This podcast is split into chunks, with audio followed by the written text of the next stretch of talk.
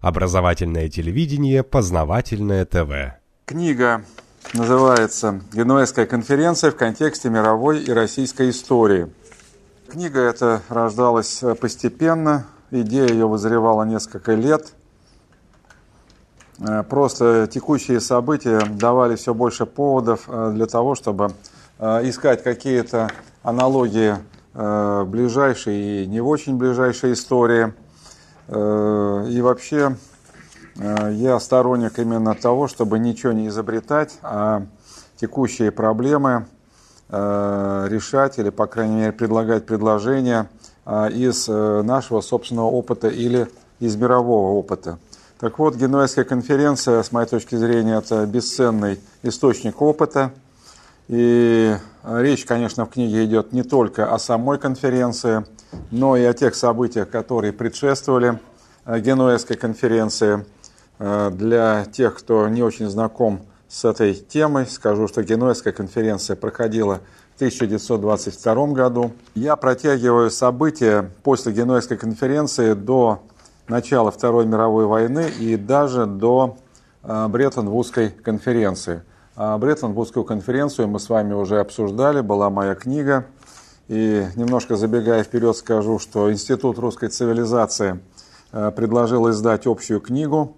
И эта книга уже издана, она даже здесь уже находится, но презентация ее будет несколько позже. Фактически эта новая книга называется э, «Россия и Запад в 20 веке. Э, экономическое противостояние и сосуществование». Фактически это книга из двух частей, первая – это вот Генуэзская конференция, а вторая – это э, Бреттон-Вудская конференция. Таким образом, события, предшествовавшие двум конференциям, и события после конференции, они как раз закрывают весь 20 век. И я, когда сложил эти две книжки, увидел, что действительно получилась интересная панорама. Э, и, наверное, даже так изучать историю интересная, привязывая ее не каким-то абстрактным схемам, а к вполне конкретным э, историческим событиям, э, к вполне конкретным историческим документам, к вполне конкретным историческим фигурам, которые участвовали в этих событиях. На Генуэзской конференции обсуждалось несколько фундаментальных вопросов. Э, потом я опять вернусь к предыстории. Просто для тех, кто не очень знаком с тематикой Генуэзской конференции. Во-первых, это, как пишут у нас учебники по истории и по экономике, это обсуждение вопросов послевоенного э, устройства э, мирового финансового порядка. Ну и даже в учебниках по международным финансам есть такое выражение «генуэзская валютно-финансовая система». Генуэзская валютная финансовая система как преемница предыдущей системы, которую в учебниках называют Парижской валютно-финансовой системой.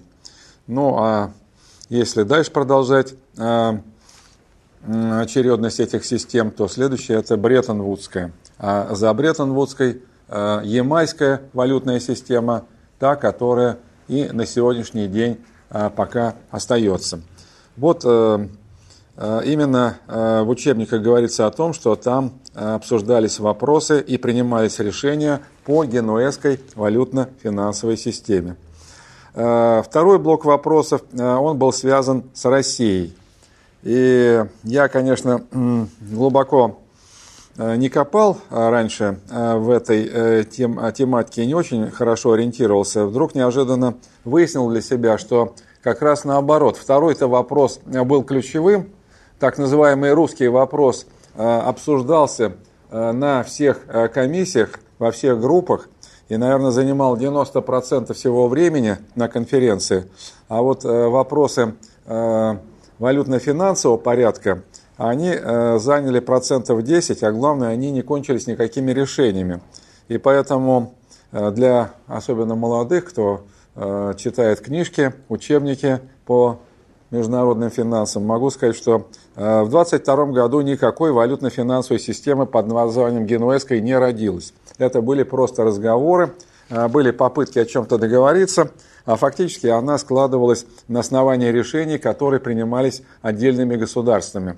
Ну, сначала это Англия в 1925 году э, приняла решение о восстановлении в высеченном виде золотого стандарта. Только это был уже не золото монетный, а золото-слитковый стандарт. Немножко позже это сделала Франция, которая тоже восстановила золотой стандарт в виде золото-слиткового стандарта. Но это так. А вот русский вопрос, о котором в учебнике мало пишут, он как раз оказался главным.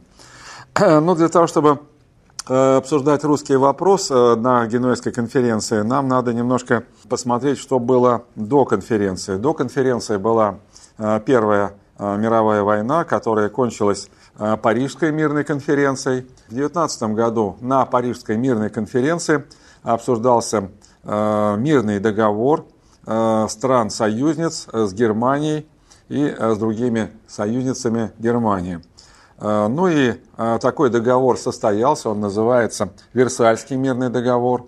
Э, правда, Версальский мирный договор он определяет отношения только с Германией, потому что отношения стран-победительниц с другими союзницами Германии, они определялись другими договорами. И нас в данном случае интересует именно Версальский мирный договор. Ну, я не историк и не политик. Меня больше всего в Версальском мирном договоре, конечно, интересовал вопрос репараций. Э, конечно, э, э, вопрос репараций был, наверное, самым таким жгучим, самым таким волнительным. Особенно, конечно, эмоции выплескивались у французской делегации, потому что Франция считала, что она как раз претендует на большую часть репараций со стороны Германии – Действительно, если рассматривать э, страны э, западного блока, которые воевали против Германии, то Франция, конечно, понесла наибольшие ущербы. И забегая вперед, скажу, что какой-то момент времени э, было принято решение о том, что Франция получает 52% всех репараций, которые платит Германия. Конечно, была еще Россия, но а если а, на Генуэзской конференции Россия была в центре внимания всех участников, то на Парижскую конференцию Россию вообще не пригласили. Россию не пригласили, ну, формально потому, что Россия, она раньше вышла из войны, был Брестский мирный договор, подписанный в марте 2018 года.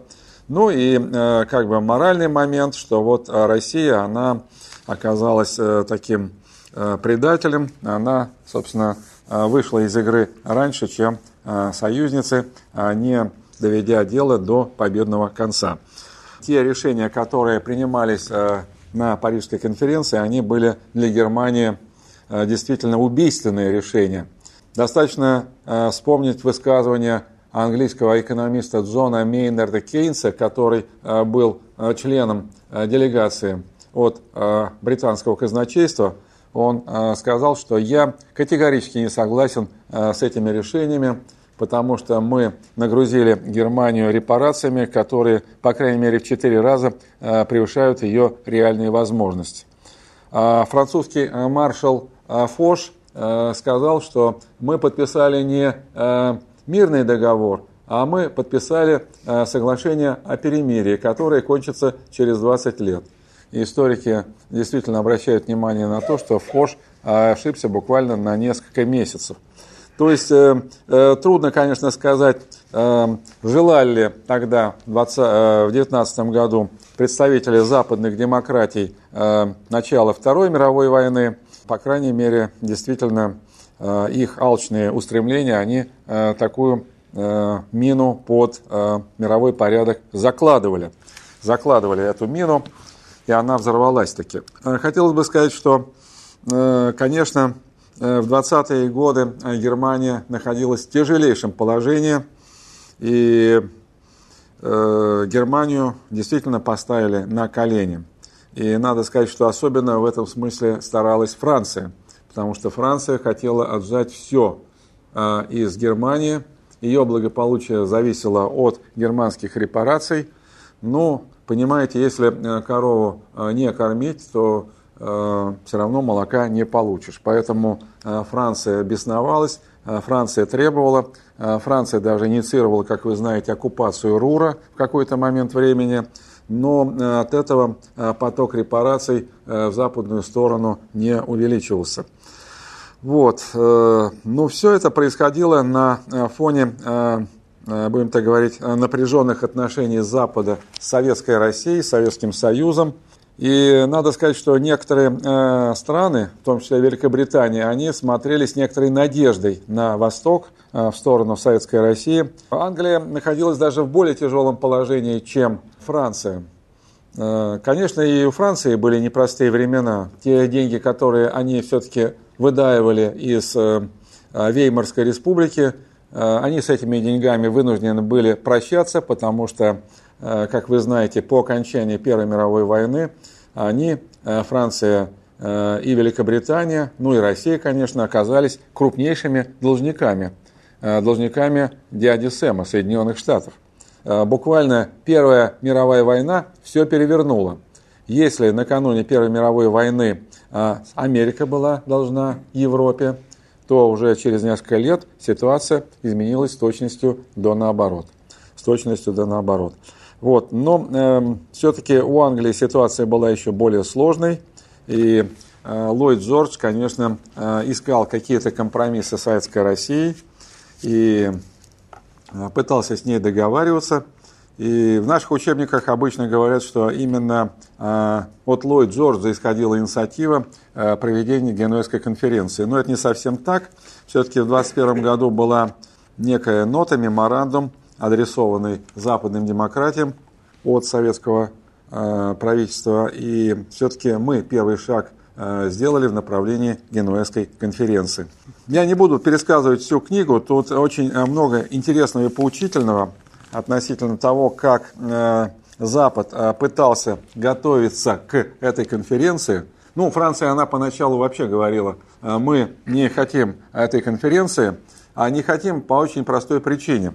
А, дело в том, что в Версальском мирном договоре а, была предусмотрена такая опция, а, что заблудшая овечка под названием Россия может вернуться в лоно демократии, и в этом случае она может претендовать на часть репараций. То есть там был принцип такой, значит, эм, Германия, она наполняет общий котел, а затем уже в соответствии с установленными квотами каждая страна получает свою часть репараций. И поэтому э, Франция понимала, если э, будет проведена э, Генуэзская конференция, то Россия может замутить воду, сказать, что мы тоже претендуем на репарации, и тогда, соответственно, доля Франции уменьшится. А Франция этого явно не хотела. Вот. Ну а у Британии были несколько другие соображения. Британия все-таки через эту конференцию рассчитывала на установление каких-то торгово-экономических отношений э, с Россией. Э, европейский рынок э, был крайне напряжен. Британские товаропроизводители не могли никак найти достойное место на этом рынке, и они крайне рассчитывали именно на возможности российского рынка ну и так далее, и так далее. Тут много разных было мотивов, но в целом раскладка такая, что французы были настроены очень э, негативно, очень агрессивно. Обратите внимание, а ведь перед Первой мировой войной как бы ближе никого и не было. Французы клялись в верности. Антанта, Антанта начиналась даже не с альянса между Францией и Британией, а это был альянс России и Франции. И где она вся эта дружба? Я просто об этом подробно говорю, чтобы э, лишний раз подчеркнуть верность слов императора Александра III, которого спросили, э, кто союзники России. Он сказал, армия и флот. Мне вот тут, я в командировке был, тоже спросили, а кто же наши союзники ближайшие? Я повторил слова Александра III. Так что в этом смысле э, ни Франция, ни Великобритания, ни даже страны, которые находятся географически ближе э, к нашей стране, я бы все-таки их не записывал в таких э, надежных э, союзников. Ну, тут лирическое отступление. У нас было заседание, посвященное Константину Леонтьеву. А он, как опытный дипломат, примерно тоже говорил, что и Александр III.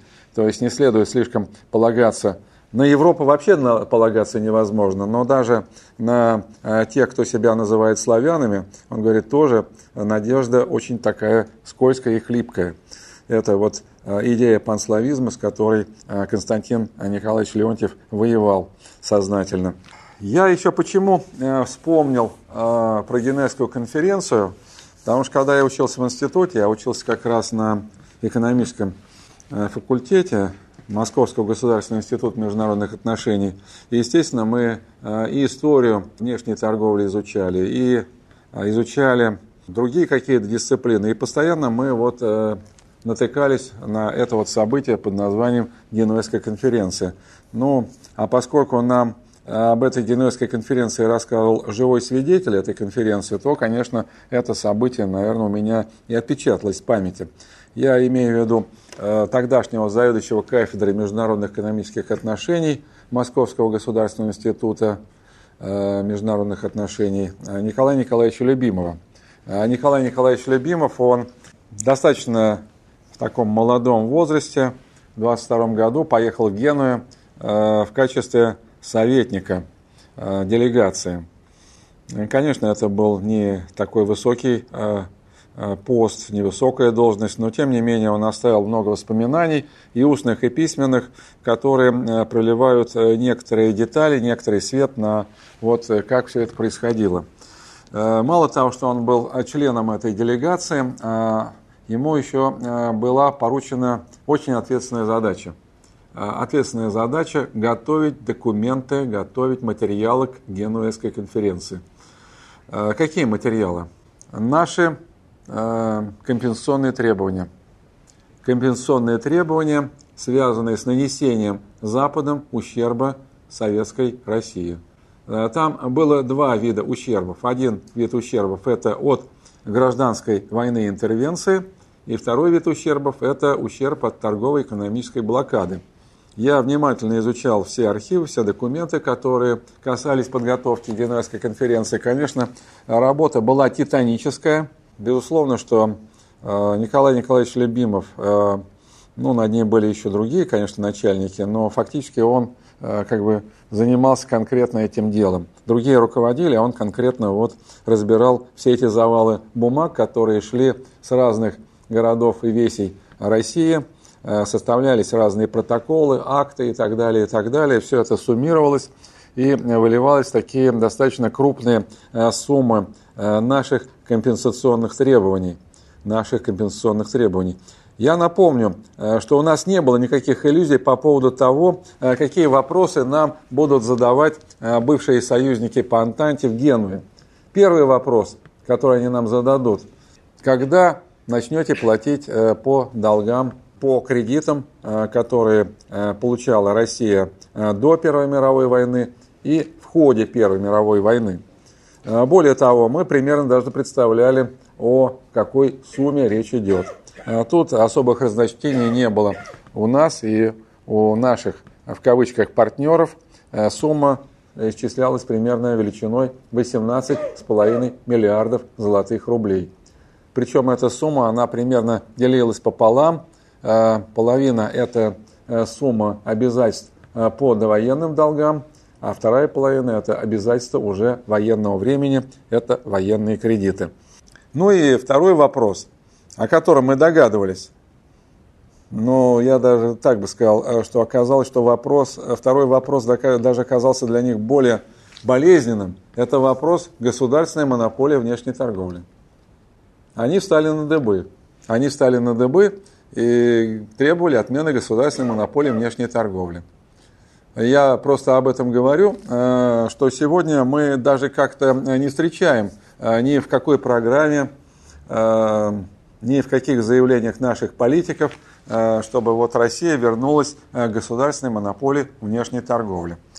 Ну, я могу долго говорить про государственную монополию внешней торговли, могу говорить коротко. Вы знаете, когда началась перестройка, стали говорить о том, что вот мы были за железным занавесом, о том, что значит, э, государственная монополия внешней торговли не стимулировала внешнеэкономическую деятельность и активность наших предприятий, что надо дать возможность сначала крупнику выходить на внешний рынок. Э, начался демонтаж э, вот этой самой системы государственной монополии внешней торговли. Как сейчас помню, первые разрешения на свободный выход на внешний рынок получили несколько десятков крупных предприятий, э, научно-производственных объединений. Ну а уже где-то к 90-му году в свободное плавание впустились все, кому не лень. все, кому не лень. Вот. Но это примерно так же, знаете, как э, выйти в открытый океан, по океану плавают эсминцы, какие-то корабли военные водоизмещением, там, я не знаю, 100 тысяч тонн или 200 тысяч тонн, и э, выплыть навстречу этим кораблям в каких-нибудь лодчонках э, и каких-нибудь каноэ. Вот примерно, что это означает либерализация внешней торговли, отмена государственной монополии внешней торговли. Я не буду сейчас подробно об этом говорить, потому что 24 э, года назад э, в издательстве «Молодая гвардия» вышла моя книга по тогдашним временам. Это совершенно бешеный был тираж, 50 тысяч экземпляров. «Великая держава» или «Экологическая колония». Примерно половина книжки было посвящено э, предупреждению а что может произойти, если мы э, до конца разрушим государственную монополию внешней торговли. Поэтому я не буду повторяться. Еще 24 года назад я уже об этой угрозе говорил. На Генуе э, действительно вопрос государственной монополии внешней торговли стоял очень остро. Они настаивали на отмене, а мы сопротивлялись. Ну, была некая такая компромиссная форма выстраивания наших отношений с той же Великобританией. Э, компромисс заключался в том, что э, мы э, торговали с Великобританией через организации, которые формально являлись кооперативными. Не государственными и не частными, а кооперативными. Но реально это были государственные, а формально были кооперативные организации.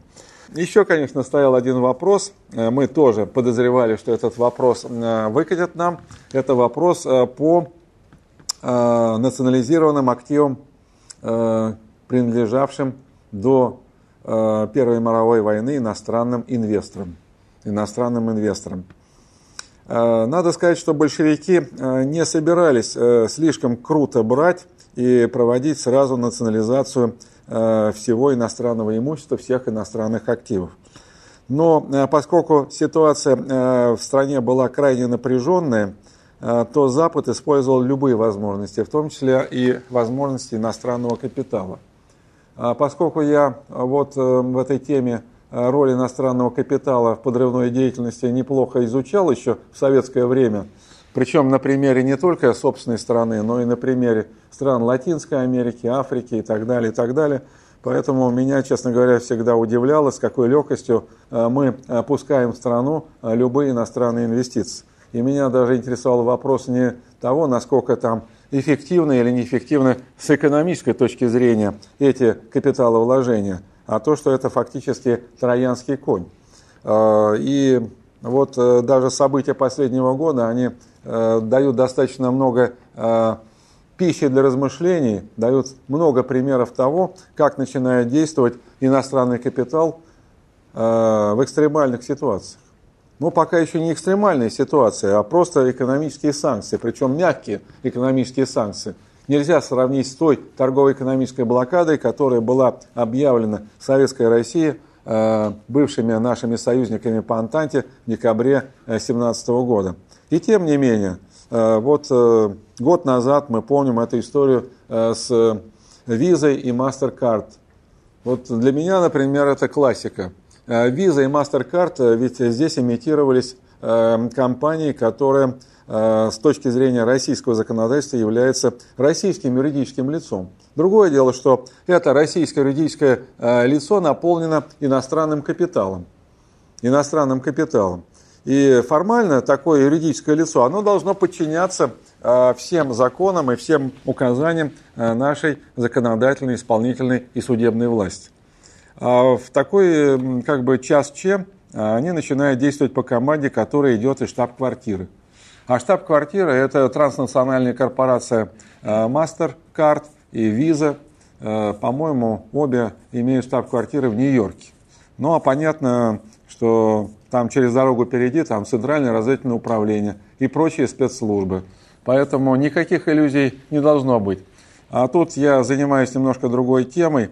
Э, занимаясь э, темой, значит, а кому же принадлежат американские банки, неожиданно вышел на информацию. Ну, я выявил как бы э, финансовое ядро международного капитала, который контролирует американские банки. Ну, сегодня практически банковское ядро в Соединенных Штатах состоит из 5, 6, 7 банков. Это JP Morgan Chase, это Goldman Sachs, это Bank of America, Citicorp, Morgan Stanley и Wells Fargo. Ну, можно еще назвать Bank of New York Mellon. Все, вот это великолепная семерка.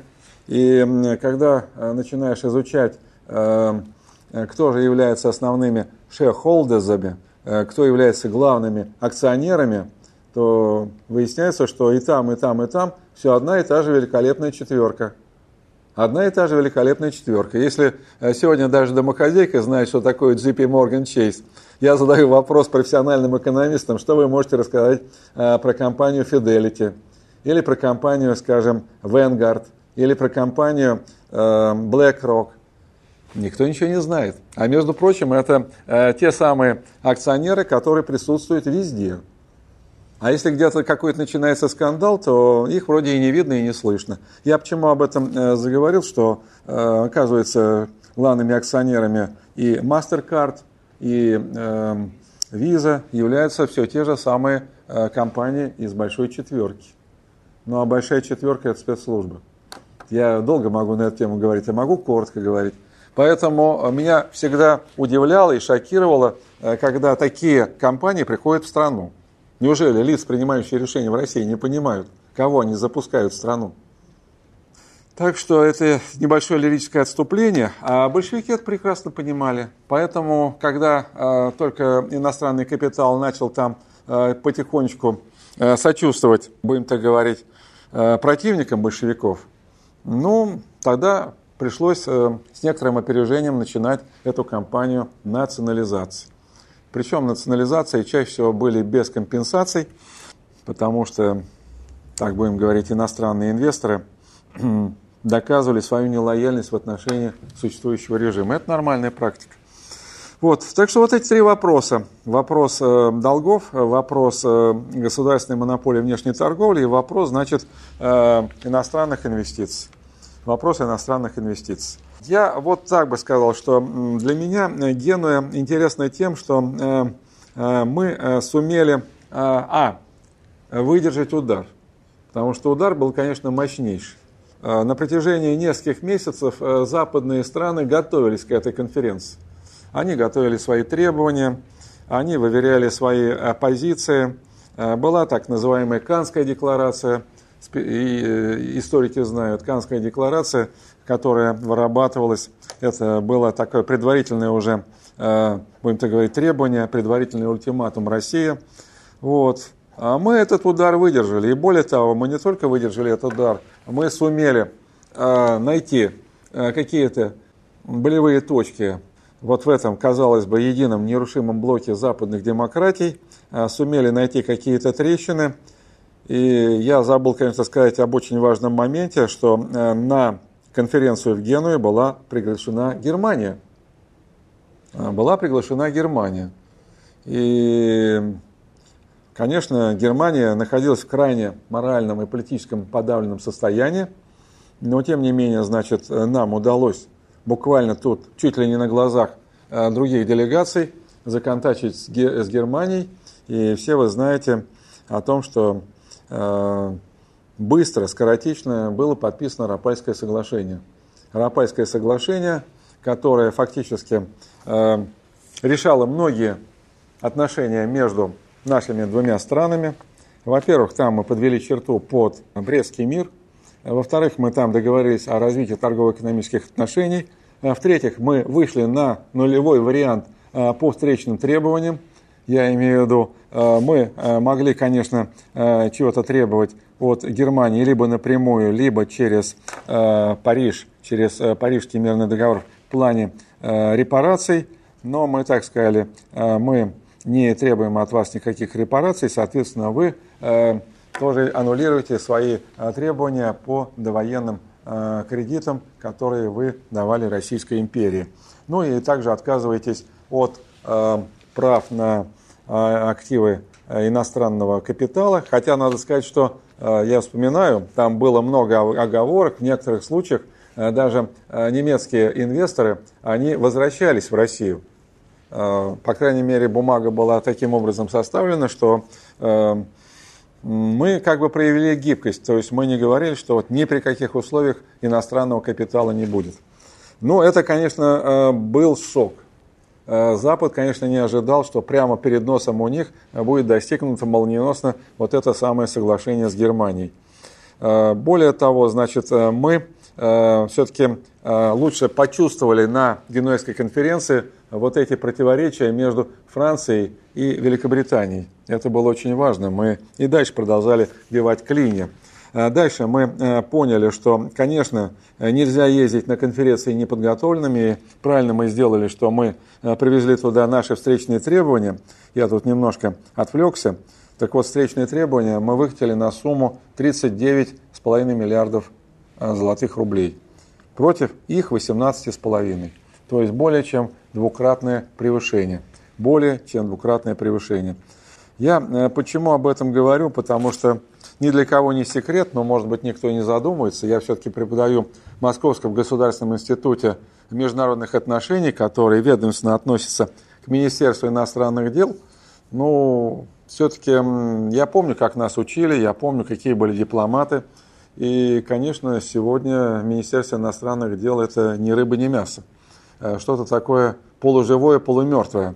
Вот. Э, единственный там более-менее живой человек – это Лавров. А все остальное министерство – это, в общем-то, достаточно такая э, вялая бюрократическая машина. И, э, конечно, в советские времена эта машина работала очень эффективно.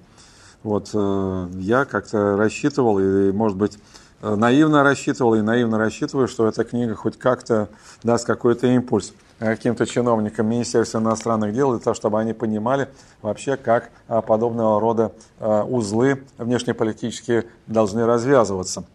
Я хочу даже сказать вот какой момент, что э, наше присутствие в Генуе, наше общение с бывшими союзниками в каком смысле э, помогло нам лучше понять, что такое Запад – и тут я перекидываю такой мостик к другому событию.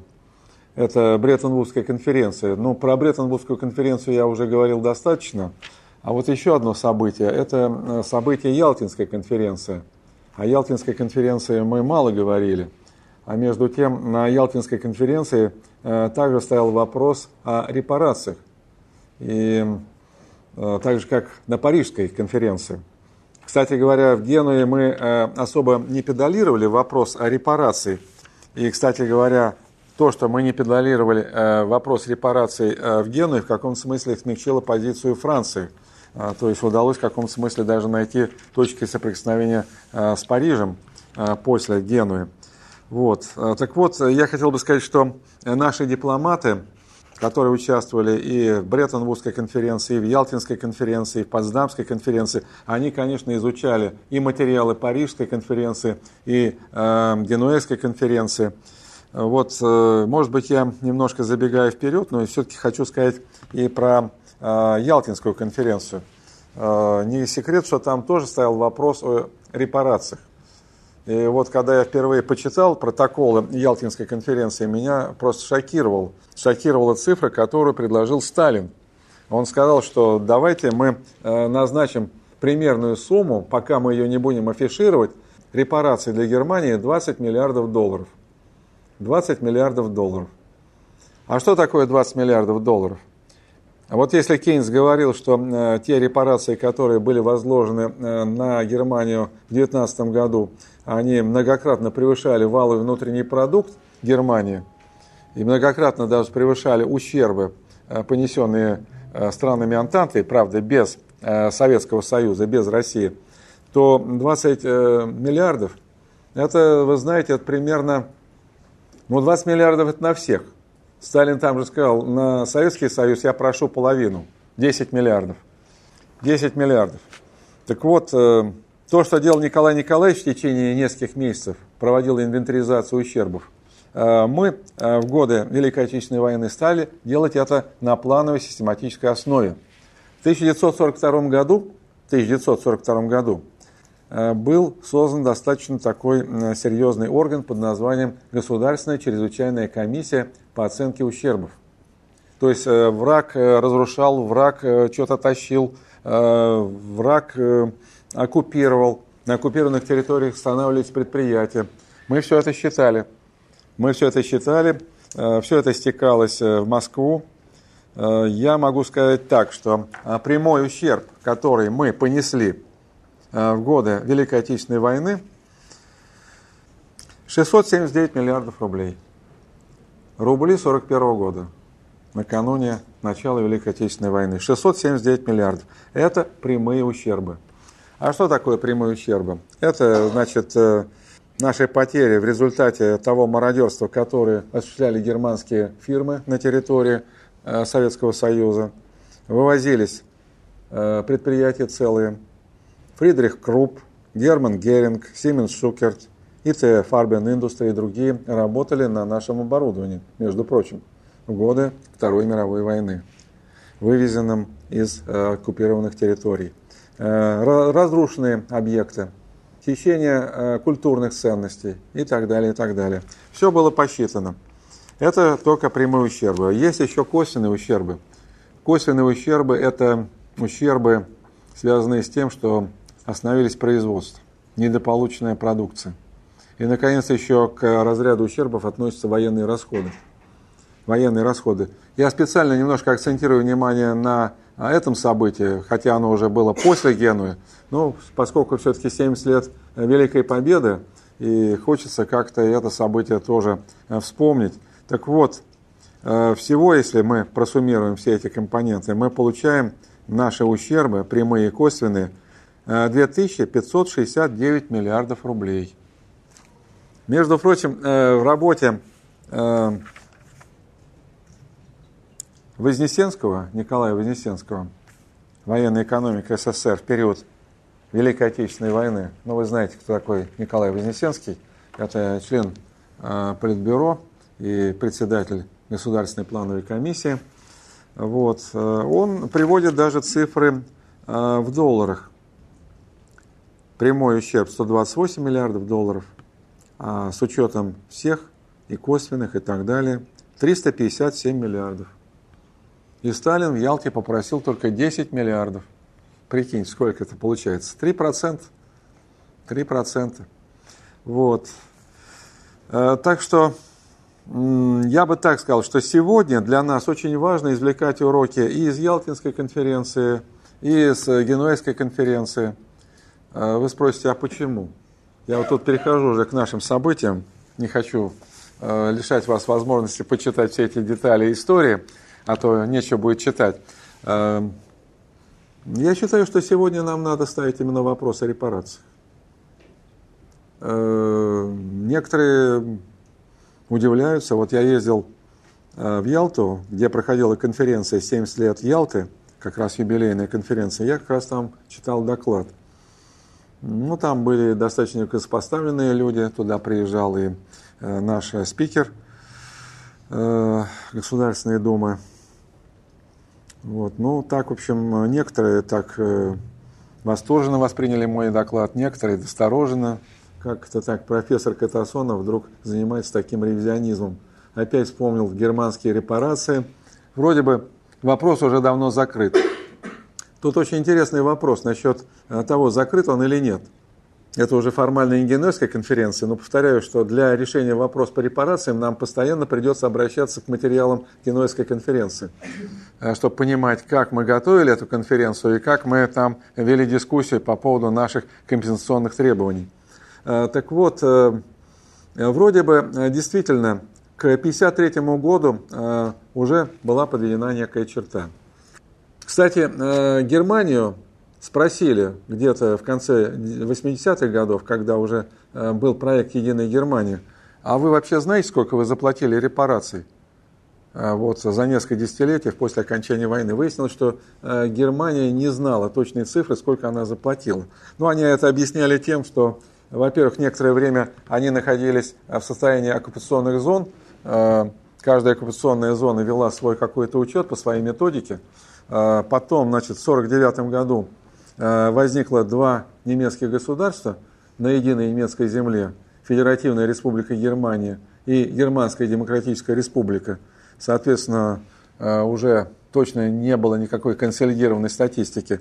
Ну вот, тем не менее, сейчас целый ряд экспертов пытаются и в Германии, и за пределами Германии считать, сколько же Германия всего выплатила или поставила в рамках своих репарационных обязательств. Самое это парадоксальное заключается в том, что Сталин-то озвучил в Ялте эту цифру, но он сказал, что это предварительное соображение, а мы пока ее не будем озвучивать. Но все ждали, что эта цифра появится в мирном договоре с Германией. Но, как вы понимаете, мирного договора не было, и цифры э, с точным указанием обязательств Германии по репарациям так и не состоялось. Вот это парадоксально, да. Э, поэтому все ссылаются вот на этот протокол, на эту стенограмму. Говорят, вот мы выполнили то, что просил Иосиф Виссарионович в 1945 году в Ялте. А никаких официальных э, документов нету. И поэтому я э, предлагал и предлагаю нашим политикам, чтобы мы вытащили на свет Божий архивы Государственной чрезвычайной комиссии, еще раз пересчитали все, перевели в современные доллары, и поставили бы вопрос перед нашими оппонентами, которые пытаются нас наказывать с помощью экономических санкций. Вот. Я понимаю, что э, не стоит мечтать о монетизации наших компенсационных требований, но тем не менее это всегда важная карта, которая э, всегда должна лежать перед э, участником переговоров.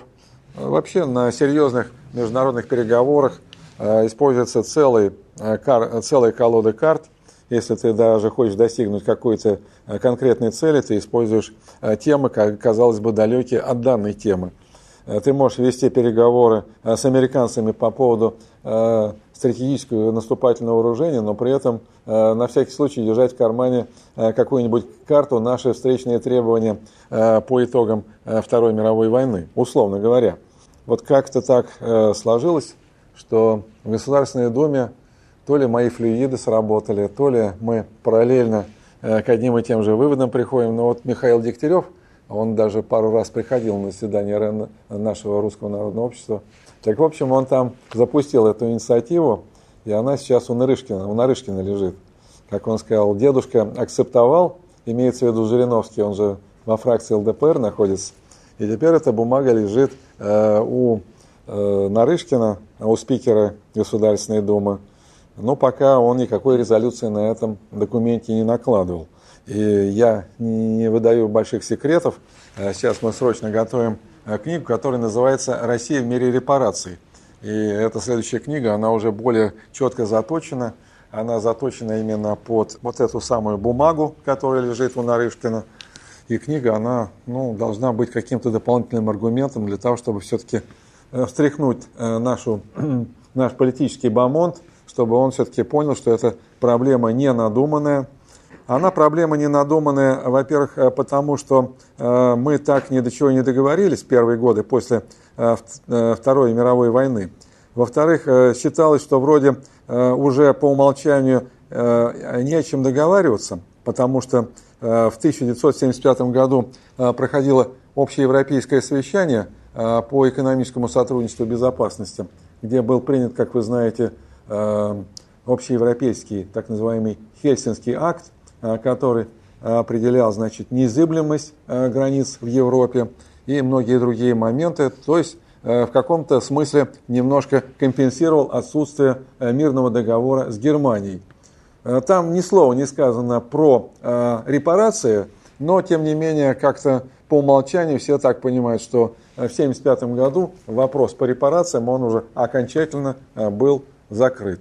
Но вы сами прекрасно видите, что последние годы и в мире, и в Европе происходит ревизия послевоенного порядка, который э, был зафиксирован в документах Ялтинской конференции, Потсдамской конференции, э, Хельсинского э, общеевропейского совещания по сотрудничеству и безопасности. Поэтому мы имеем и моральные, я бы даже сказал, юридические основания для того, чтобы вновь реанимировать эту проблему репараций. Тем более, что нам стыдно э, не реанимировать эту э, проблему, поскольку есть э, страны, которые не стесняются вспоминать о тех обязательствах, которые Германия так и не выполнила за эти десятилетия. Я имею в виду Грецию. Я имею в виду Грецию.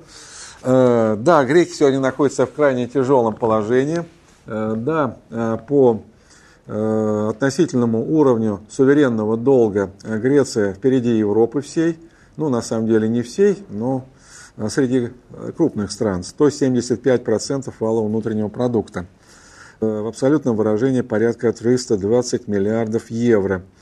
Я с удивлением, с приятным удивлением узнал, что легендарный Манолис Глезос до сих пор жив, тот самый Манолис Глезос, который в 1941 году сорвал э, нацистский флаг э, с какого-то там официального здания в Афинах, думал, что его уже полвека как в живых нету, нет, э, он жив и живее всех живых. И он как раз один из таких инициаторов как раз подготовки вот этого требования Германии по недоплаченным репарациям. Насколько я помню, на сумму 262 миллиарда евро. Ну, греки так и говорят, мы не требуем монетизации э, наших э, репарационных требований, э, мы просто хотим, чтобы эти наши требования были зачтены в погашение долга.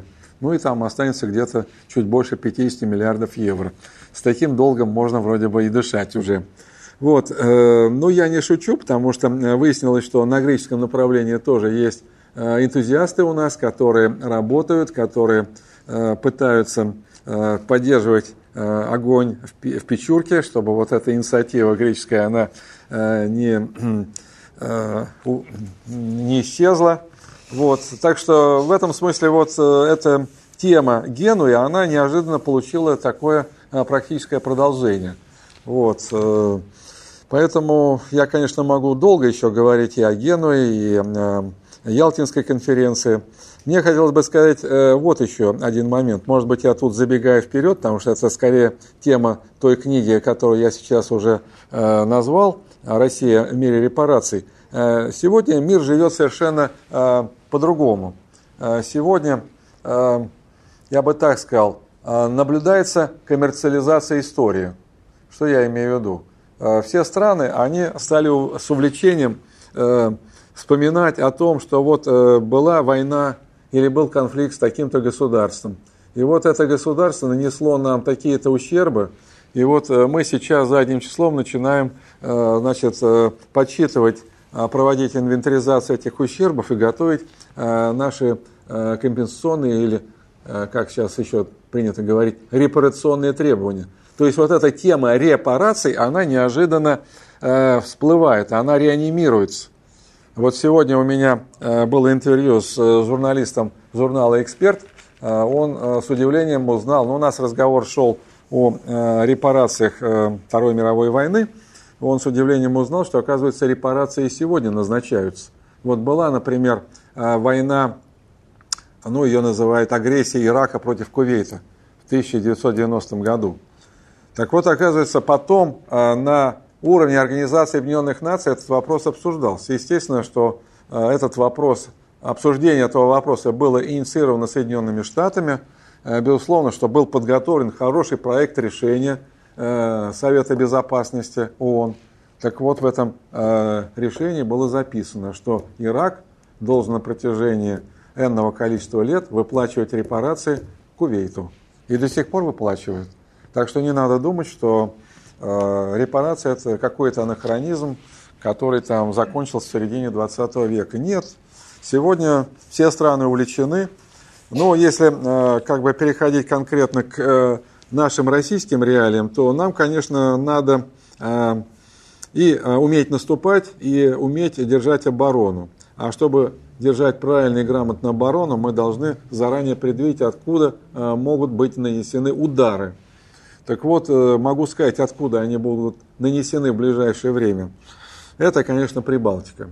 Это Прибалтика. Я внимательно мониторю ситуацию э, во всех трех э, прибалтийских республиках. Там идет активная работа по подготовке репарационных требований к России, так называемая компенсация ущерба в результате советской оккупации. Ну, наиболее взорвалась там, конечно, Латвия. Они осенью 2014 года даже озвучили э, сумму, по-моему, 260 миллиардов евро, если я не ошибаюсь. 260 миллиардов евро. Хотя валовый внутренний продукт Латвии в несколько раз меньше. Вот. Я понимаю абсурдность всех этих требований, понимаю, значит, кто инициирует это. Это делается на гранты того же самого дяди Сэма. Туда приезжают эксперты, американские, из Брюсселя и так далее, и так далее. Но если латыши, они, будем так говорить, наиболее так э, хулиганят в этом смысле, то есть они берут цифры, скорее всего, с потолка, то Литва в этом смысле, она действует более систематично, более методично. Э, в 2000 году в Литве был принят специальный закон, который учреждал специальный орган, который только исключительно этим и должен заниматься, подготовкой э, репарационных требований к Российской Федерации как правоприемницы Советского Союза – а в части компенсации ущерба за советскую оккупацию. Так что там эта работа, она ведется каждый день. Чиновники ходят на работу, чего-то пишут, чего-то составляют, чего-то считают. Пока это еще не вылилось в э, какой-то такой документ, понятно, что обнародование, официальное представление такого документа палка о двух концах, потому что там масса э, негативных моментов выскакивает для этой страны. Но я об этом сейчас говорить не буду. Те же самые молдаване. Те же самые молдаване, они э, фактически тоже начали увлекательную работу э, по подготовке таких репрессионных требований за советскую оккупацию. Но там нюанс такой, что если они действительно хотят идти до конца, тогда они должны фактически дать как бы карты в руки Румынии, и тогда у Румынии появляется основание для того, чтобы Э, как-то говорить, ну это же не ваша территория, понимаете? Вы определитесь, либо вы это самое э, отказываетесь от э, претензий к Союзу, э, тогда как бы действительно ваша законная территория. Если вы говорите, что это была оккупация, тогда значит мы э, вступаем тоже в игру и начинаем требовать э, свой кусок территории э, у вашей Молдавии. То есть там э, масса таких э, запутанных историй, поэтому э, эти обстоятельства, они немножко тормозят вот эту инициативу, репрессионную инициативу наших закадычных в кавычках друзей. Спасибо за внимание.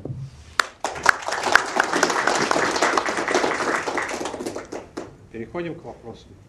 Валентин Юрьевич, вы сказали, что, ну, когда перечисляли а, так сказать, управленческие органы хозяев денег, да, что есть несколько банков, и эти банки, соответственно, принадлежат или контролируются несколькими фирмами. Вы, по-моему, не все их назвали. Четыре, большая четверка, я могу их повторить. Э, во-первых, Vanguard, считается, что Vanguard это самая крупная, действительно, авангард этой четверки.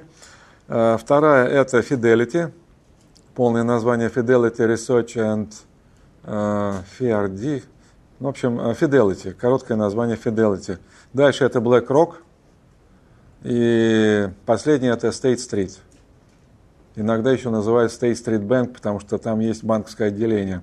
Но это банк депозитарий. Вот четыре, это большая четверка. Ну, иногда туда добавляют в эту большую четверку некоторых других участников. Вот. Э, но я считаю, что другие участники, они уже э, как дочерние структуры с другими названиями. Но можно э, предположить, что это как раз и есть вот инструмент влияния хозяев денег. Безусловно, потому что я занялся увлекательным делом. Я сейчас э, беру базу данных NASDAQ, э, достаточно неплохая база данных, и там по каждой крупной компании, которая имеет котировки на американских биржах и на NASDAQ в том числе, есть список всех основных, э, будем так говорить, объектов инвестиций. Так вот, э, значит, какую компанию не открываешь, наугад, Google, Facebook, все это четверка выскакивает, понимаете? Одна и та же четверка. Вот придите домой, наберите там Yahoo или там NASDAQ, Institutional Shareholders, и займитесь этим увлекательным делом и волосы дыбом станут. На самом деле одна и та же четверка везде. Если какая-то другая компания, ну тогда дополнительное домашнее задание. Начинаешь изучать эту компанию. Она кому принадлежит. Там две-три итерации, и опять выскакивает эта большая четверка. Понимаете? Э, я вот э, до сих пор не знаю. Ну, конечно, это, я считаю, это и моя вина, что я до сих пор как бы эту простую истину э, не понял. Ну, средства массовой информации не любят оглашать название этой большой четверки. Ну, что бы ни происходило. Вы знаете, в принципе, даже тот же самый Коломойский на Украине. Там все легко распутывается. Я, кстати, когда вот еще представлял свою книгу э, «Бизнес на крови», помните, у нас э, летом, по-моему, было, а, или в сентябре представление, во, во, совершенно верно. Э, там есть одна сносочка о том, что на самом деле Коломойский это своих денег-то не тратит на эти вот свои батальоны типа Азова, там Днепр и так далее. Это просто декорация. Декорация. Коломойский фактически это декорация для того, чтобы прикрывать ВЧК военные частные корпорации. Это на самом деле западные э, военные частные корпорации, которые просто имеют наши э, русские или славянские названия. Днепр, Азов и так далее. Потому что э, в данном случае я опирался на некоторые работы наших и зарубежных авторов. Все эти цепочки выводят на Венгард. Венгард. Вот. Я просто как пример. То есть э, даже вот события на Украине начинаешь лучше понимать, когда ты понимаешь, кто стоит вот за всеми этими э, Коломойскими или там даже все эти шевроны, которые там занимаются газификацией угля или пытаются заниматься газификацией. Просто откройте список главных э, ключевых институциональных инвесторов этих компаний, и все станет понятно. Естественно, что я не могу ответить, а кто же из физических лиц стоит за этой большой четверкой. Там семейство Джонсонов. Это даже не публичная компания. Это семейная фирма. Семейная фирма. Кто такие Джонсоны? Ну, у нас э, конспирологи любят писать э, романы всякие фантастические. Так вот, лучше разберитесь, кто такие э, Джонсоны. Причем сейчас даже там не сам Джонсон, Эдвард Джонсон, а его дочка – Джонсон, я забыл, как ее имя. Вот она и рулит всем этим бизнесом. Понимаете? А бизнес, извините, активы, assets under control, есть такой показатель. Есть еще assets under administration, но это более широкий показатель. Assets under control у любой из этой четверки, начиная от 3 триллионов долларов. Они раскидали все это по разным э, корзинам, по разным э, компаниям. И самое интересное, самое интересное, что нигде больше 5% не кладут. Нас как учили в институте? Да и вас уже в перестроечной, нас как раз лучше учили. 50% э, надо, плюс одну акцию. Вот тогда ты действительно будешь хозяином. Им достаточно одного процента. Понимаете? Тут некая аналогия с тем, что у нас в 90-е годы происходило в России, даже в Москве. Э, создается какая-то фирма э, приводят в эту фирму какого-нибудь чечена. Даже без гранат, там, без э, какого-нибудь там вооружения, спокойный, мирный чечен. Но это гарантия того, э, что фирма будет э, двигаться в том направлении, каком надо. Потому что если она будет двигаться не в том направлении, то тогда появляется уже отряд вооруженных бандитов, которые... Вот здесь то же самое, понимаете, то же самое, потому что тот же самый Венгард, он выходит на Центральное разведывательное управление, на Министерство обороны, на частные военные корпорации типа Blackwater. Все, понимаете, причем не где-нибудь там э, в каких-нибудь э, шпионских фильмах или там книгах. Это вот, открываете NASDAQ, базу данных, изучайте. То ли современный человек уже обленился, не хочет э, ничего копать, то ли наши средства массовой информации настолько осторожничают, что боятся озвучивать имена этой большой четверки. Но я думаю, что я все-таки эту тему буду раскручивать в ближайшее время. Немножко продолжение ваших слов по поводу вот этой четверки финансовой. Э, вы, наверное, знакомы с таким сайтом «Правосудия нет». А, да, да, это Татьяна Волкова, Татьяна Волкова, да. Сквозная тема, это как раз «Авангард», она, правда, выделяет как-то этот авангард из общей. Скорее всего, это, конечно, не Татьяна Волкова, это ну, скорее да, группа людей, да.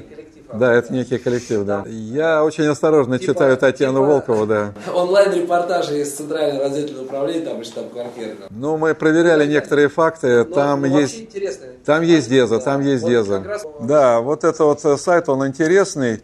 Э, он интересный и полезный в той части, где действительно есть ссылка на конкретные солидные источники. Там, где начинается, ну я не хочу сейчас даже некоторые дезы озвучивать, но я проверял, там есть и дезы. Есть просто, есть такое ощущение, что кого-то хотят скомпрометировать. Я думаю, что это какая-то спецслужба ведет этот сайт, скорее всего, потому что э, простые люди не в состоянии. Ну, какая-то там, она даже где-то свою биографию озвучивала, но это смешно. Могли бы... Обо... В цирке работала. Татьяна Волкова работала в цирке, да. Там группа аналитиков из ЦРУ, которые, там, я не знаю, по два часа в сутки сидят. Вот они могут выдать это. Валентин Юрьевич, не кажется ли вам из всего изложенного, то, что вы говорили, вытекает частная природа государства? А, ну давно приватизировано, конечно. Я коротко говорю, приватизировано. Частная природа любого государства.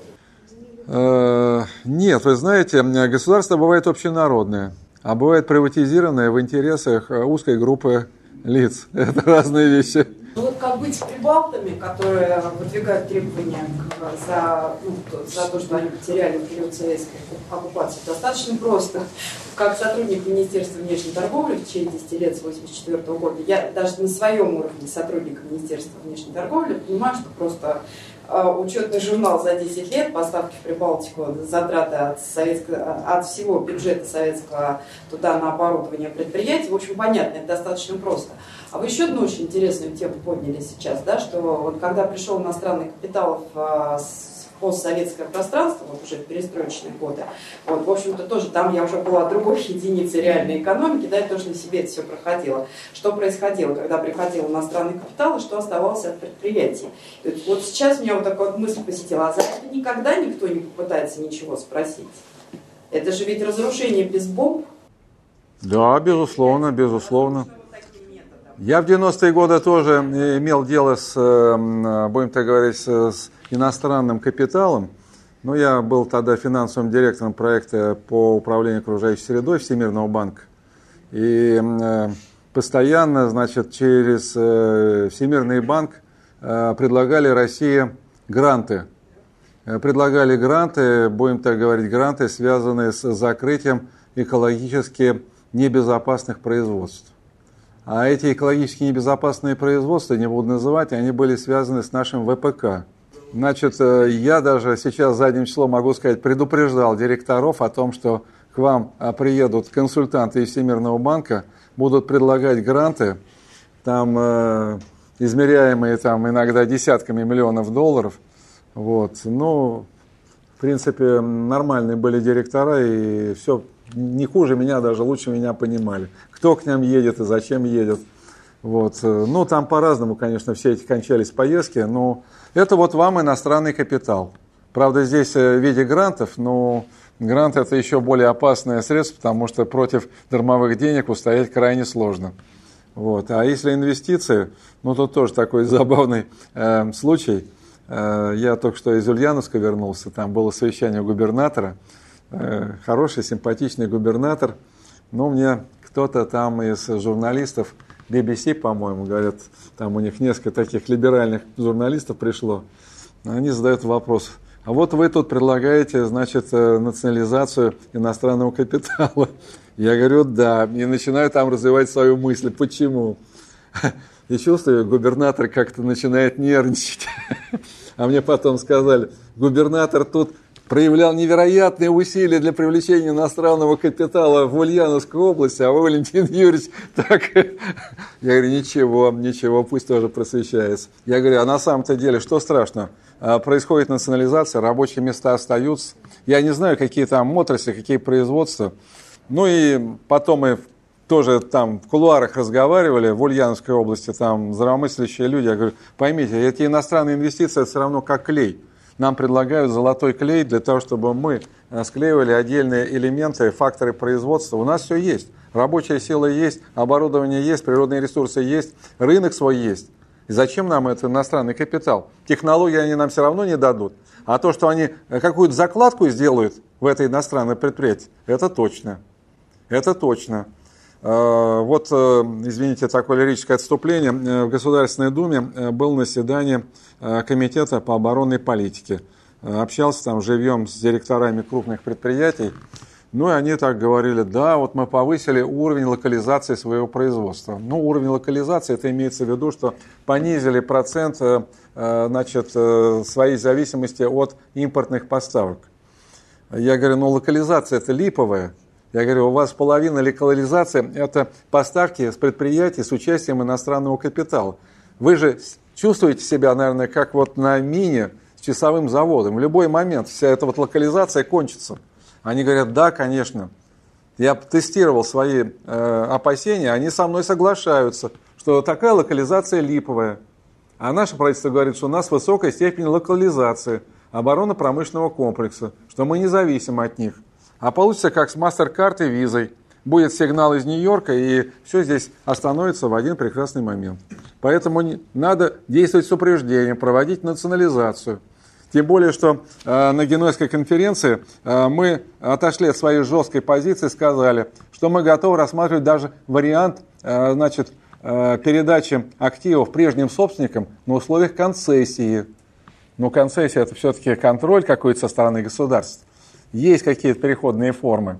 То есть большевики не так, чтобы вот жестко и тупо гнули свою линию. Они искали какие-то взаимоприемлемые формулы, какие-то компромиссы. Ну, тема иностранного капитала очень большая, а, очень актуальная. И я думаю, мы продолжим ее на следующих заседаниях. У меня вопрос. Да, да, конечно. Разрешите? Значит, э, Россия, э, и на Генуэзской конференции мы видим, что всегда играла на противоречиях Э, возникающие в европейских странах. Угу. Теперь европейские страны единые.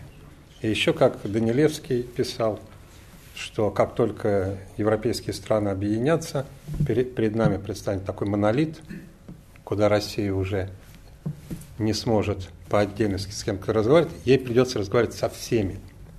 Со всеми.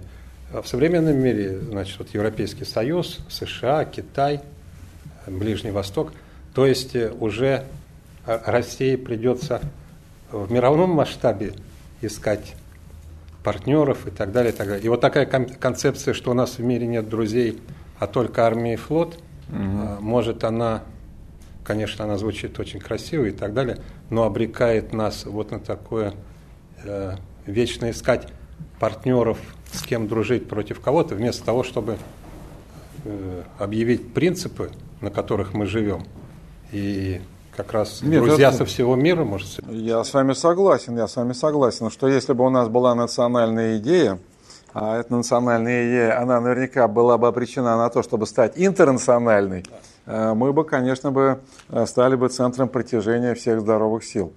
Э, всех здоровых сил. Но должен сказать, что все равно, конечно, сколько было в нашей истории отношений с Болгарией, вот этих периодов сближения и расхода. То есть не должно быть все-таки иллюзий, что вот мы навсегда. Если навсегда, тогда вы просто становитесь частью э, нашей э, России, нашей Российской империи. Вот э, в какой-то момент Средняя Азия пришла и стала частью Российской империи. Понимаете? За Кавказье в какой-то момент. И то, видите, даже за Кавказьем какой момент. Казалось бы, Грузия, православная как бы страна, а какие вот тут начинаются сюрпризы. Э, вот. Нет, я, э, конечно, так это образно сказал, что армия и флот. Конечно, нам нужны союзники, и какие-то союзники, они со временем могут стать частью нашей цивилизации, но я не питаю иллюзий, что это может быть быстро. Может быть быстро. Сколько э, лет или сколько там веков Грузия собиралась войти в состав Российской империи? Это же не сразу, не вдруг. Средняя Азия тоже. Я не такой большой историк, но знаю, что это русский царь ведь не с первого раза согласился на то, чтобы принять Грузию в состав Российской империи. 17 вот, вот, вот, вот, я помню, что да. В этом смысле наши э, цари, они были мудрые люди, они понимали, 7 раз, 17 раз отмерь, один раз отрежь, конечно. А сейчас, да, Европа для нас монолит на все оставшееся. А, я не думаю, что она монолит. Нет, э, как раз э, я считаю, здесь мы явно не дорабатываем. Я, например, не увидел на встрече 9 мая руководителей Венгрии. Я ожидал, что все-таки венгры Виктор Орбан приедет. По-моему, его там не было. Греков не увидели. А грекам надо быть в первом, в первых рядах. Но Венгрия и Греция союзники Германии. Я понимаю, я понимаю. Ну что ж, мы с учетом текущей ситуации, то есть э, надо же искать эти трещины, надо искать противоречия. Вот. Но я Э, тут два дня назад э, иду по улице, смотрю, пахнет клубникой. Я спрашиваю, откуда клубника? Из Греции. Ну, думаю, хорошо. Первый пробный шар, наверное, Грецию пытаемся подтянуть к себе с помощью клубники. Невольно такой вопрос напрашивается. А вот Ирак, Ливия, Югославия, они вот когда смогут обсуждать репарации США?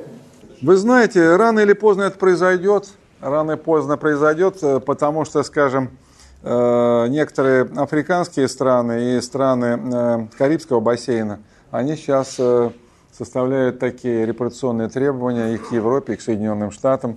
Кстати говоря, это не есть некая экзотика. Когда Советский Союз был в силе, и когда наш голос был слышен с арены Организации Объединенных Наций, вы же помните, мы тогда как-то бросили лозунг э, «Новый мировой экономический порядок». Сейчас уже редко вспоминают, но это был наш советский лозунг «Новый мировой экономический порядок». И мы тогда как раз э, там на всех уровнях ставили вопрос о компенсации э, за колониализм и неоколониализм. И даже были такие экспертные оценки, значит, каковы были масштабы ограбления стран третьего мира. Вот. Э, было такое движение неприсоединившихся стран, группа 77. И я тогда еще был молодой преподаватель, я с увлечением изучал все эти документы и помню, что там было куча всяких э, экспертных оценок, э, сколько богатый север перекачал денег и ресурсов бедного юга. Сейчас как-то все это закисло, все это зачахло. Ну и вот э, где-то я тоже писал об этом, что э, поднял даже документы ООНовские тех времен, 70-х, 80-х годов. Ну, как-то э, вот ООН, она тоже закисла, она окончательно закисла. Я считаю, что мы должны, обязаны просто использовать все возможности для того, чтобы ставить эти вопросы именно таким образом. Кстати, если говорить о о том, что мы закисли, я бы еще сказал, что мы закисли и на таком направлении, как Международный валютный фонд. Ну, если там еще э, в Совбезе мы видим э, нашего человека, довольно часто его показывают на экранах, э, то я задаю контрольный вопрос. А в Международном валютном фонде у Российской Федерации есть э, человек в совете директоров? Начинают думать. Да вроде есть. Я говорю, хорошо, а есть, а как его фамилия?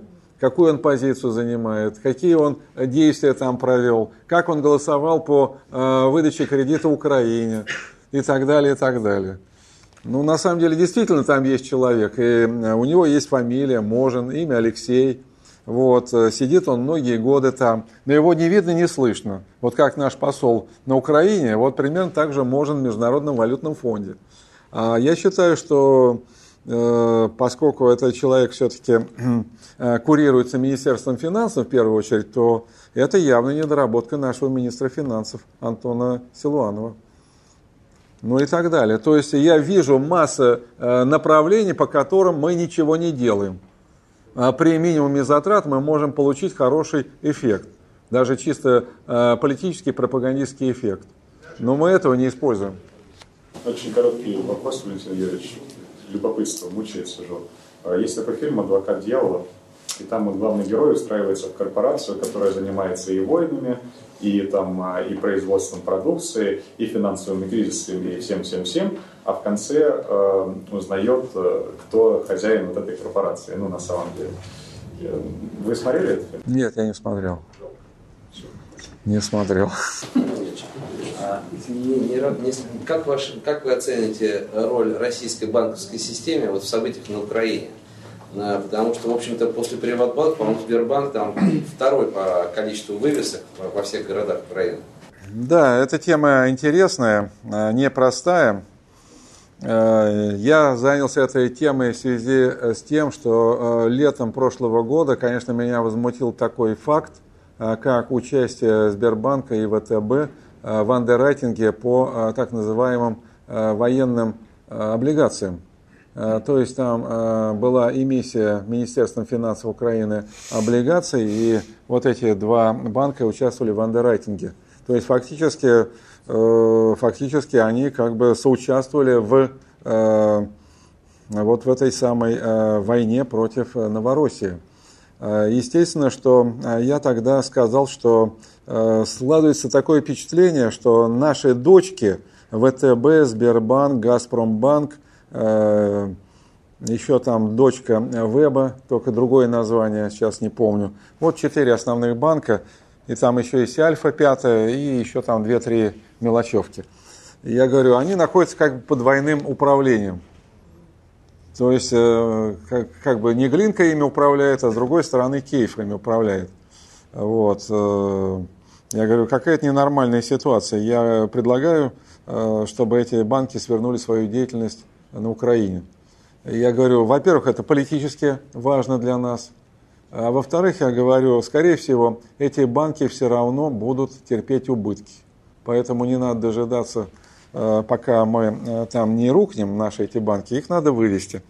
Надо сказать, мои публикации некоторые члены Верховной Рады читают, и даже была публикация там в украинских СМИ по поводу того, что профессор Э, значит, Катасонов предлагает, значит, обвалить украинскую банковскую систему.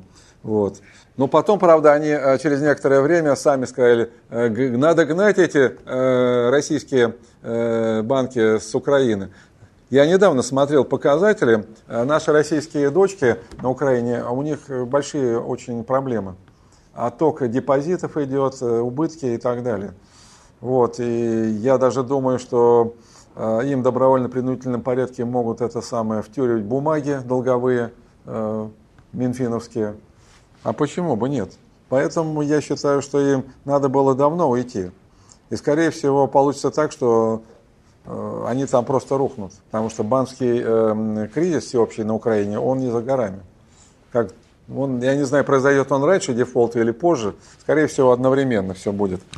Вот э, такое мое мнение. А так, конечно, Сбербанк ведет очень подленькую э, политику, э, потому что масса организаций, которые собирали деньги в пользу Новороссии, открывались, значит, счета в Сбербанке по указанию Грефа, эти счета блокировались. Греф очень боится, как бы Сбербанк не был объявлен организацией, которая участвует в финансировании терроризма. Понимаете? Точно так же э, э, подленько и трусливо Сбербанк ушел из Крыма. Обратите внимание, э, в Крыму работает всего несколько банков. Те банки, которые включены в черные списки западные. А наш крупняк там отсутствует. Так кто хозяин в России? Понимаете?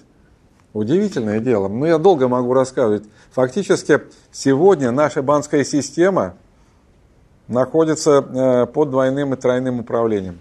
Ну, мы давно говорили о том, что э, банки, Центральный банк России – это филиал ФРС, но ведь в этом году вступает в полную силу, уже вступил э, в силу закон под названием ФАТКА.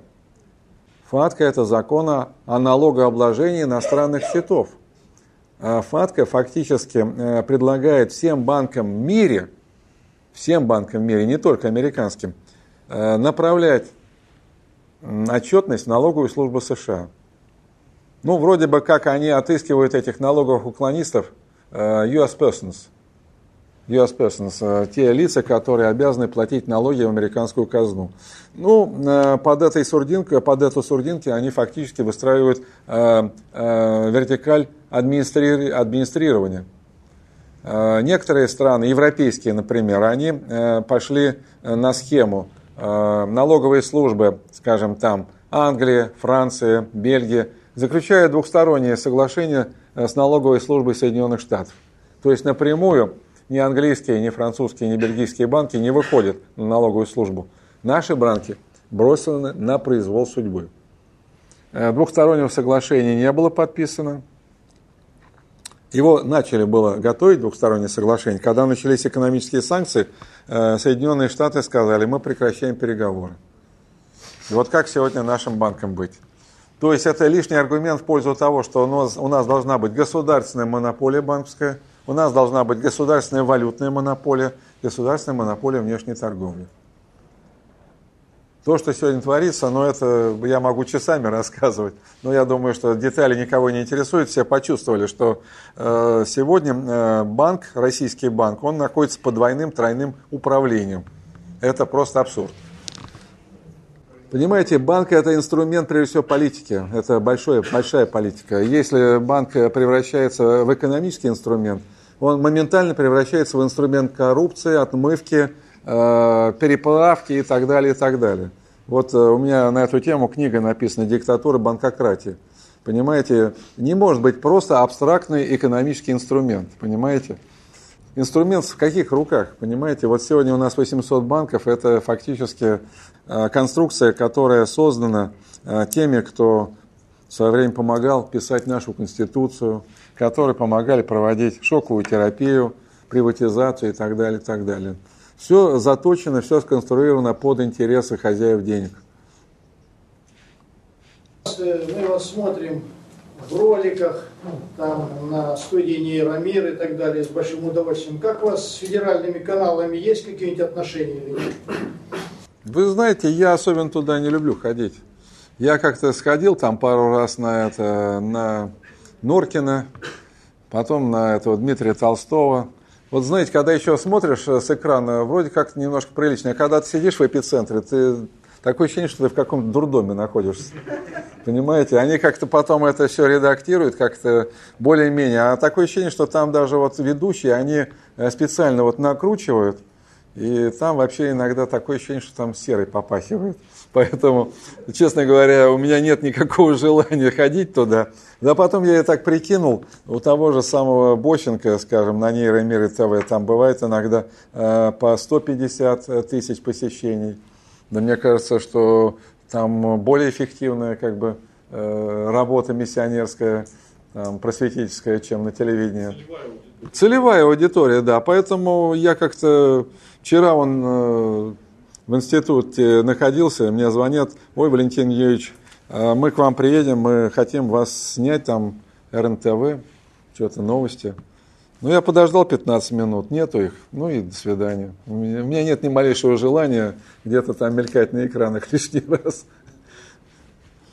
А то самое РНТВ вообще поступил нехорошо. Они меня снимали, мы еще в Донском монастыре работали.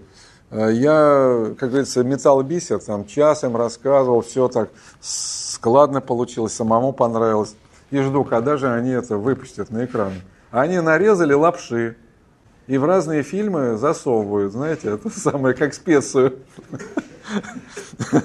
Ну и там бывает иногда в таком контексте, что как-то вот такое ощущение, что ну, антиреклама какая-то, да. Как вы понимаете, какой будет вот эта адекватная программа? Хотя вы сейчас ее, в принципе, уже изложили, что нужно будет делать для того, чтобы государство было крепко, как говорится, и было соответствующее. Я, вы знаете, никогда не стесняюсь говорить, что я православный человек и считаю, что э, те испытания, которые э, наша страна сегодня претерпевает, это вот э, то, что в Греции называется кризисом. Мы ведь кризис понимаем по-своему, а в Греции это суд Божий.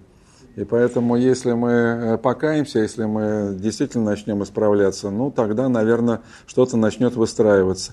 Тогда появится некая если не каменная основа, но, по крайней мере, твердая основа, на которой мы можем уже что-то выстраивать. А пока мы по болоту ходим, понимаете, и мы можем рисовать красивые чертежи всяких э, замков, дворцов и так далее, но мы пока на болоте, понимаете, или на песке, как вот э, в той притче-то евангельской о двух домостроителях. Поэтому я вот и занимаюсь больше просветительской деятельностью, а, нежели каким-то конкретным экономическим конструированием. Я считаю, что достаточно есть э, неплохие чертежи, которые можно использовать, и не надо ничего нового изобретать. Я лет 25 смотрю, вот как началась эта перестройка, и вот э, всякие партии, всякие политики что-то там такое изобретают, изобретают, какие-то новые программы пишут. Я тогда по молодости тоже что-то писал, а сейчас мне уже не интересно. Все это уже повторяется. И главное, что все это вот э, как бы умозрительно, а я предпочитаю использовать живой реальный опыт. Эйнштейн сказал как-то, что э, будет ли вы наблюдать то или иное физическое явление, зависит от того, какую теорию вы используете. Вот э, нет сейчас теории, которая даст людям наблюдать реальные вот эти финансовые механизмы перераспределения ресурсов. Вот не могли бы рассказать по поводу вот теория, вот то, как в 90-е годы финансировалось написание учебников в России западными корпорациями, зачем они вообще как бы это делали? По сути дела, как бы теория это вот призма, через которую все мы смотрим как бы и мы видим, как перераспределяется ресурс, как человеческий труд перераспределяется. В 90-е годы я помню эти времена. Я даже, ну, главный благодетель был, конечно, Сорос, фонд Сороса. Тогда собирали всю творческую, в кавычках, интеллигенцию и говорили, вот вы будете писать новое поколение учебников. А поскольку вы э, как бы там э, на протяжении многих десятилетий находились э, Э, в застенках советского режима, и у вас деформированное сознание, вот мы вас вывезем куда-нибудь там на пленэр за город, мы там с вами семинары проведем, вот, будем вас там немножко поднатаскивать в плане рыночной экономики, в плане демократии. Ну, я тогда еще сравнительно молодой был и авантюрный, да, и думаю, съезжу я на такой объект и посмотрю, чему там учат. Во-первых, они уже подобрали соответствующую публику, ее уже не надо учить. Это уже дрессированные были суслики, которые принимали корм, как говорится, по, любому, по первой же команде. Но мне интересно было, просто думаю, ну как же, вот такие события. С другой стороны, тоже думаю, ну, надо же с этого э, Сороса, хоть это самый, с паршивой овцы, хоть шерсти клок. Помню, написал одну главу пробную, и деньги даже какие-то получил от Сороса. Но дальше, конечно, я понял, что я дальше писать не буду. Просто вы напомнили вот эти 90-е лихие годы, потому что действительно они были лихие не только для предпринимателей, они были лихие для, пред, э, для преподавателей. Э, конечно, не все писали учебники нового поколения, но некоторые просто э, учили уже по учебникам нового поколения. И было, конечно, смешно, потому что э, преподаватели не понимали то, что они там ретранслируют, но тем не менее вот надо было это делать. Ну а так, собственно, механизм-то понятен. Сорос ведь это некий, будем так говорить, публичный человек, который представляет вот как раз структуры типа тех, которые я сегодня назвал. Vanguard, э, Fidelity, BlackRock и так далее, и так далее. Он работает ведь не со своими деньгами или не только со своими деньгами. А вы думаете, что э, Джордж Сорос э, мог обвалить в 1992 году фунт стерлинга, используя только свои собственные деньги? Нет, конечно. Они работают с привлеченными деньгами. Ну, это интересная тема, она, конечно, для специалистов такого узкого профиля, как идет финансирование. Еще раз повторяю, что вот на Украину финансирование идет э, по теневым каналам. Э, прикрытием является Коломойский. Там идут миллиарды. Не те миллиарды, которые говорила Виктория Нуланд. Виктория Нуланд говорила о 4 или 5 миллиардах. Это другой канал. Это так называемые charity funds, благотворительные фонды или филантропические фонды. Вот. Э, филантропические фонды тоже входят в систему вот этой большой четверки. Складывается такое ощущение, что эта тема как-то табуирована. Я вот немного получился в высшей школе экономики в МГУ, и преподаватели э, вот как-то это смущают своими логическими объяснениями. Они, они смущаются, они заикаются. У них, у них ранние инфаркты даже бывают. Я немножко знаю, что происходило в высшей школе. У них зарплата была в 2-3 раза выше, чем в других вузах. Но при этом им надо было нещадно врать, отрабатывать эти свои деньги. Я видел, что эти люди испытывают большие внутренние напряги, потому что людей учили, что врать нельзя, а они вот, э, они, может, до конца тоже не осознают, но понимают, что они делают что-то не богоугодное. А это, вы знаете, сразу проявляется в каких-то сексуальных расстройствах, а потом это переходит уже э, в чисто такие физические дефекты. Вот. А иногда и приводит к летальному исходу. А вообще есть там какие-нибудь вот теории альтернативные, которые ну, лучше проясняют? Ну, какую-нибудь такую вот теорию, которая не очень нагружена формулами, но чтобы человек, который пытается разобраться там, с высшим образованием, там, химическим... Вы знаете, я так э, коротко скажу, это галиматья все. Причем не безобидная галиматья, потому что действительно э, сознание, память э, молодого человека замусоривается всякой э, э, псевдонаучной информацией, и в результате он э, теряет способность воспринимать главное – это специальные технологии. Не думайте, что э, вас кто-то хочет э, сделать э, умным человеком. Не будьте настолько наивны.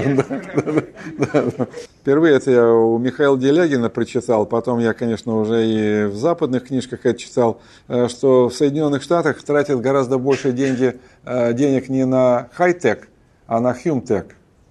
Хай-тек это понятно, это какие-то железки, это в лучшем случае программирование, там компьютерное, а хюм-тек это изменение человеческого сознания. Но это Тут опять вспоминаю Григория Клима, он же работал в этом э, гарвардском проекте. Это ведь э, тоже ЦРУшный проект, который занимался э, перезагрузкой человеческого сознания. На это тратятся бешеные деньги.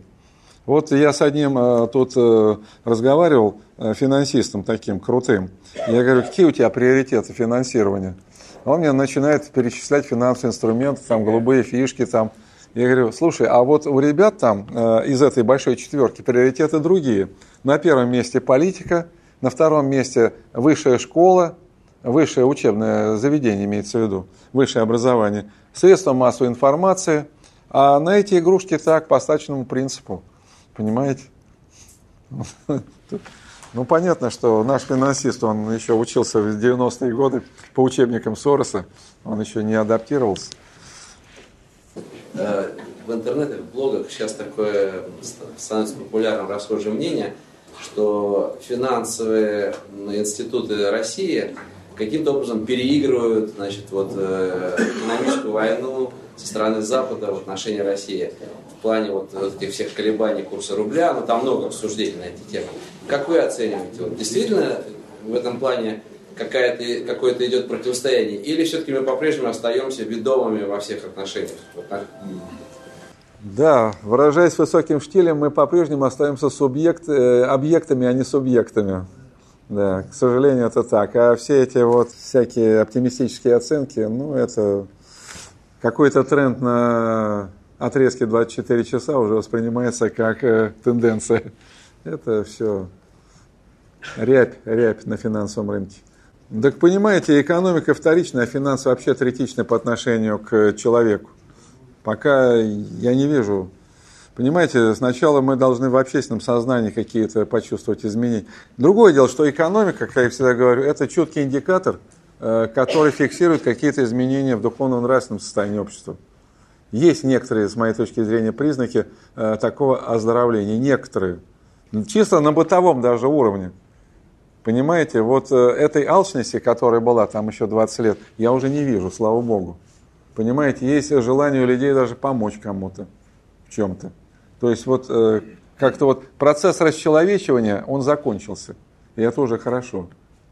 Понимаете, вот это для меня тренд гораздо важнее. А это через некоторое время отразится и в сфере экономики, и в сфере финансов.